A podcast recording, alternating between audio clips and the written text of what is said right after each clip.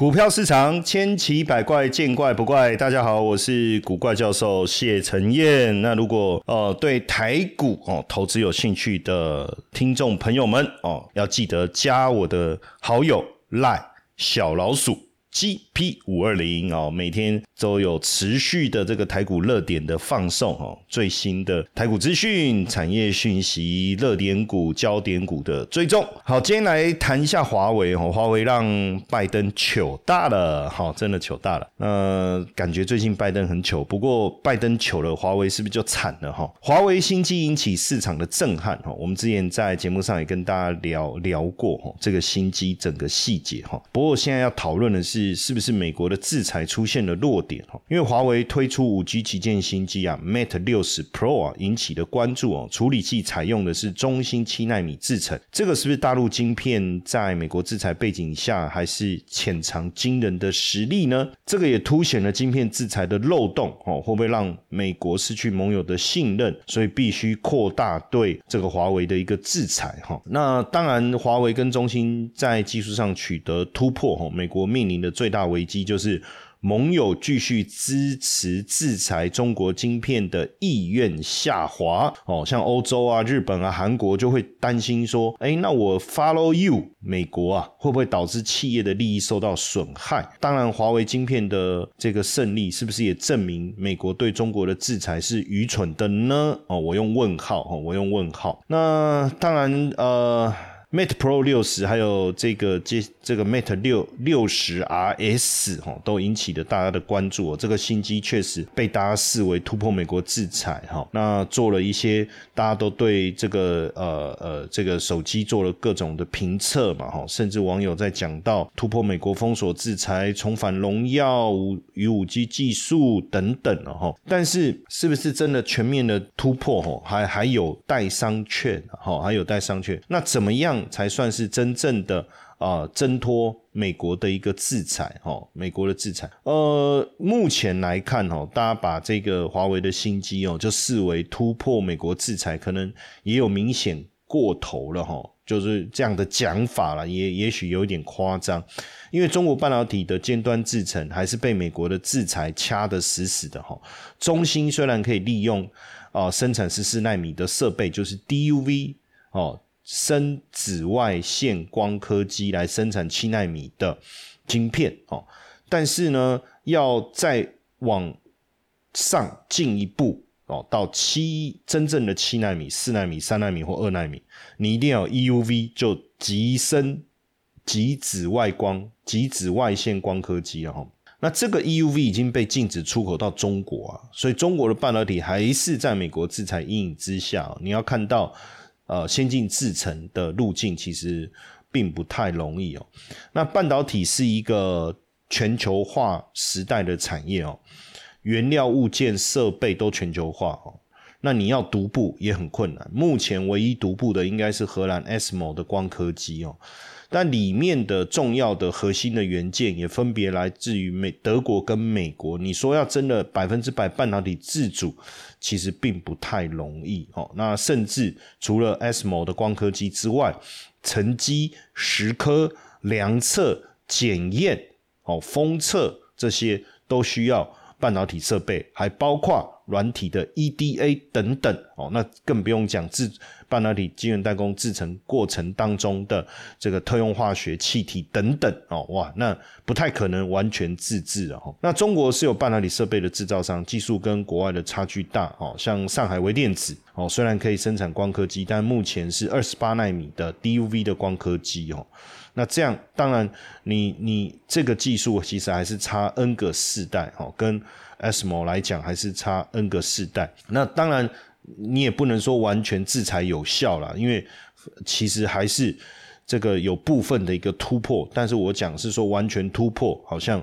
不不是这样的一个情况哈，请不是这样的一个情况。那当然，从这个新机的案例来看，美国的对中国暴力制裁可能会更加这个这个这个紧缩哈。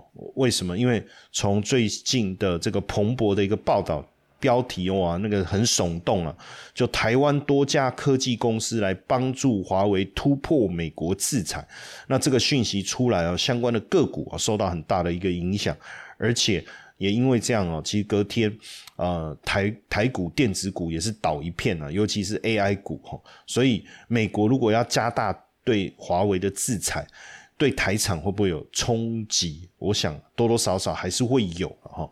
那华为。呃，主要这一次受到帮助，就彭博点名的了哈。彭博点名哈，我特别强调一下，彭博点名哈，并不是我们认定的哈。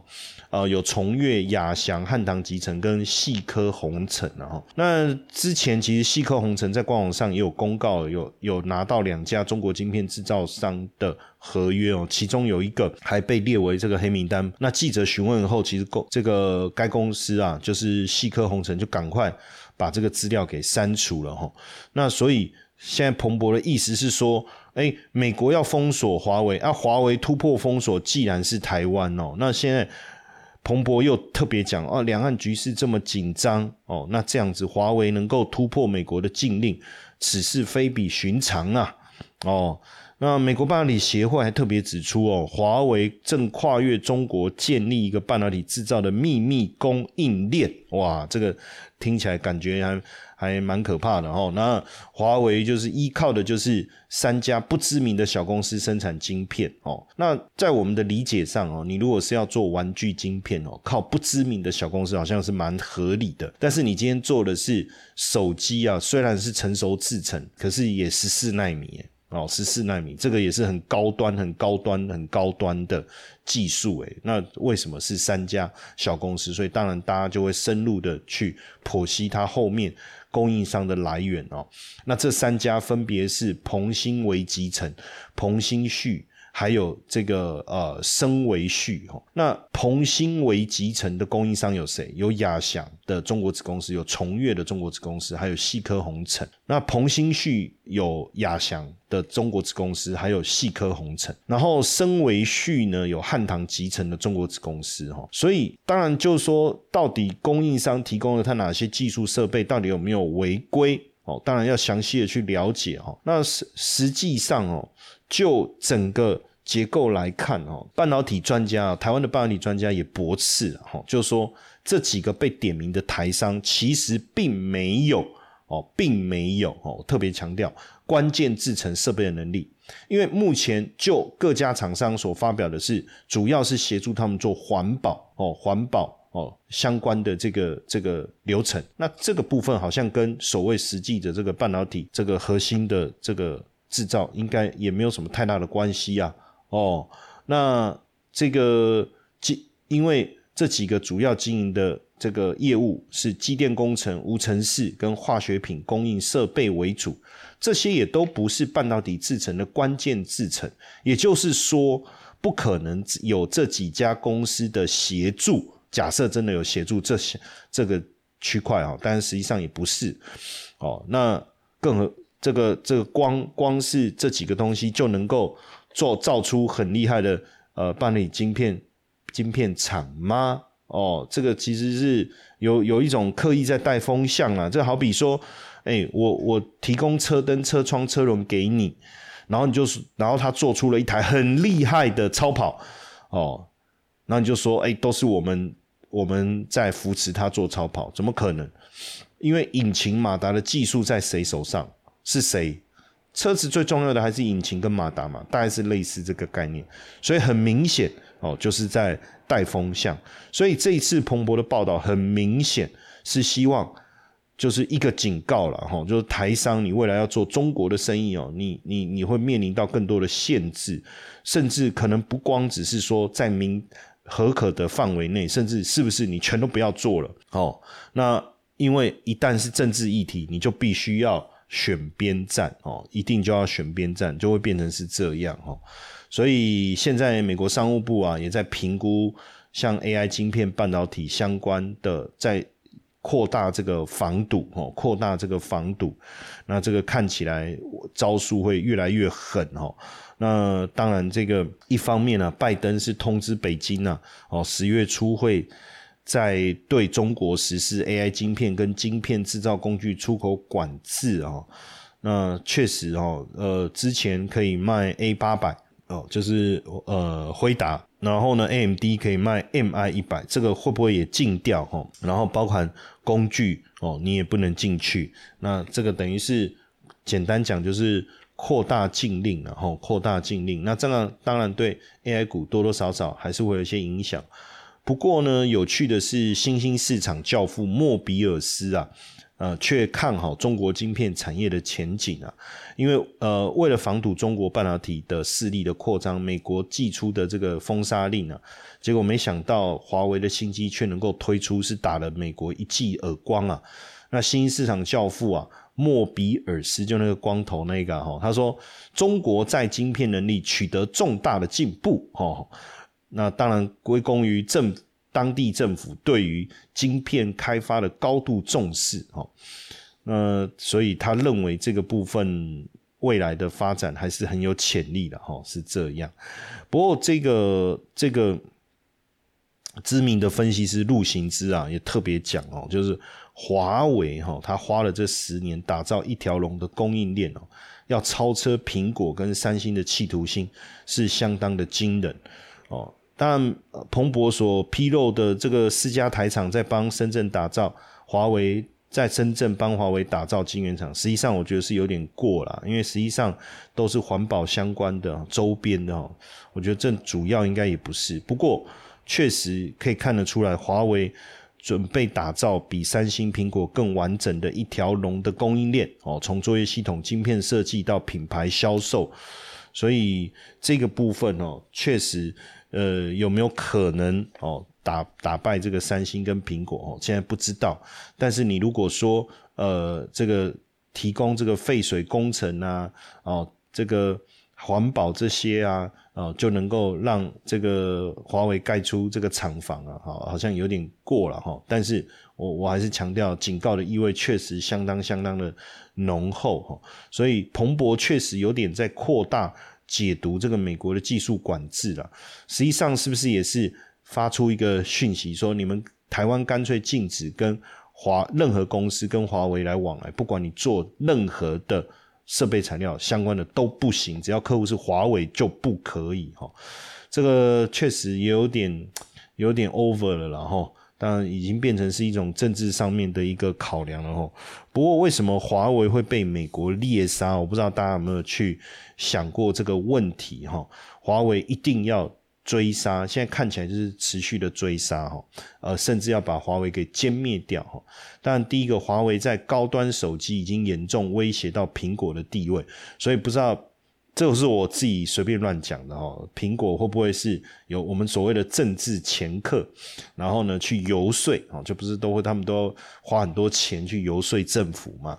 就是苹苹果发现说哦，华为好厉害哦，哦，那他就去付钱，然后请这个政治掮客去游说哦，华府说。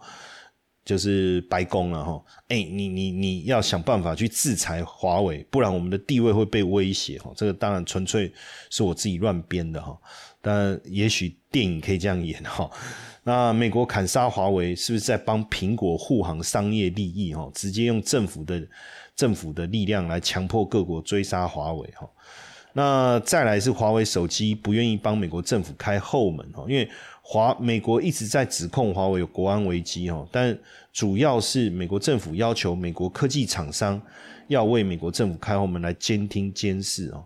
那华为在五 G 的专利已经超前到欧美看不到车尾灯了，所以如果不打倒华为，欧美在五 G 这个领域赢不了华为哈。那华为基地台的 CP 值太高，稳定性太好，市占率太高，我觉得。接下来这个点是真正主要的原因哦，就是华为不愿意上市。那不上市，你资金没有办法进入，你就没有办法看清楚它整个营运的这个面貌哦。这个我觉得才是更主要的一个因素哈，更主要的因素。所以你看，华为 Mate 六十横空出世的战略意义是相当大的，因为呃，对美国的情报系统未来会造成比较大的一个打击哦。因为华为自己生产。全产业就是生产这个呃麒麟九千 S 哦，等于完全杜绝了所有的安全隐患跟后门。那华为的卫星电话可以在全球任何地面直接拨打，好，不管你在非洲还是中东的沙漠，那就可以避开美国卫星哦，所以会让美国人不安哦。就华为的卫星电话如果发展下去，就可以绕绕过美国的星链哦。那美国花几十年。几千亿美元所建立的情报系统跟信息垄断网络，最后就因为大家都用中国的卫星服务，就就垮掉了哈。那在日本哈，一十二 GB 加五一二 GB Mate 六十 Pro 的价格大概是台币四万多块哈。那日本是一个多地震的国家，地震的时候手机就没有讯号，所以这个 Mate 六十的卫星通讯功能就能派上用场哦。所以为什么日本人也要去抢买 Mate 六十 Pro？你可以理解哈。那在美国呢，Mate Mate 六十也被疯抢哦，大概大概人民台币要大概六七万块可以买得到，因为这被炒作的关系哦。那广告词是什么哈？他说这是一款没有被 CIA 监控的设备，所以你看哦，在美国大家也不想要被 CIA 监控哦，你你你就知道，所以华为手机未来的卖点。就是不被 CIA 监控哦，这个搞不好，这个美国反而是是帮助华为走向全世界最大的助力的哈。不过这这十年来到底发生，就是说我们刚才讲的，就是说华美国一定要把这个华为打下来哈。但是美华为跟美国之间到底发生什么事情？其实指控的主要的原因还是华为跟中国军队跟情报机构。